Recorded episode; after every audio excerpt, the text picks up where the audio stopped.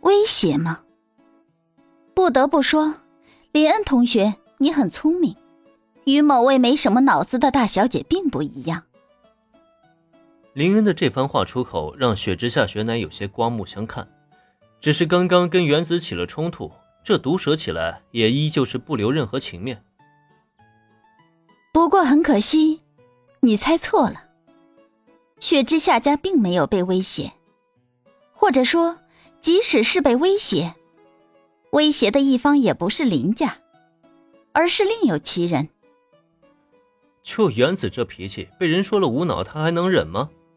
可还没等到他找机会还击，雪之下雪乃便再度开口，而这一次，他的这番话也无疑是引起了大家的极大关注。有人威胁雪之下家？你们雪之下家虽然不是顶级的名门望族，可地位也算不上低吧？谁能威胁得了你们？作为铃木家的二小姐，原子显然对东京圈子内的豪门非常了解。铃木家差不多可以算是名门中的顶级序列了，有资格与铃木家比肩的豪门，一个巴掌都能数得过来。而铃木家之下呢，差不多也就是雪之下家的这个档次。虽然相比较之下，能够与雪之下家抗衡的家族也不少，但大家同属豪门圈子，平日里呢低头不见抬头见，几乎没有哪家会把脸撕破，甚至逼得雪之下家不得不以联姻换取生机，这完全不符合原子了解的常识啊！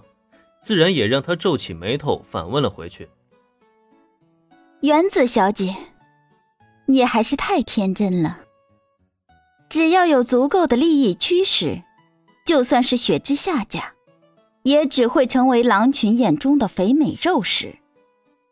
更何况，这一次也的确是雪之下家被抓住了把柄。如果没有林家相助，面对原子的问题，雪之下雪乃微微摇了摇头，直至说到最后，他的嘴角都浮现出了一抹苦笑。家族之间的利益之争，又哪有铃木二小姐想的那么简单啊？事实上，在此之前，他也从未想过这些事情。直到某一天，当他的家族真正遇到灭顶危机之后，他就算不想去想，也不能不想了。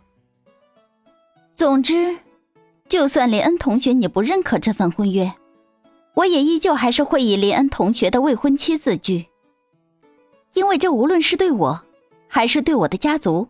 都是最大的保障。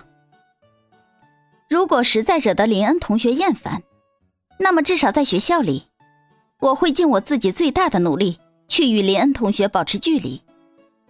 还请林恩同学理解，因为这份婚约自始至终都不会任由我的意志发生改变。听完雪乃的话，林恩陷入了沉默之中。这算什么？认命了吗？不应该啊。这可不是我认识那个雪之下雪乃。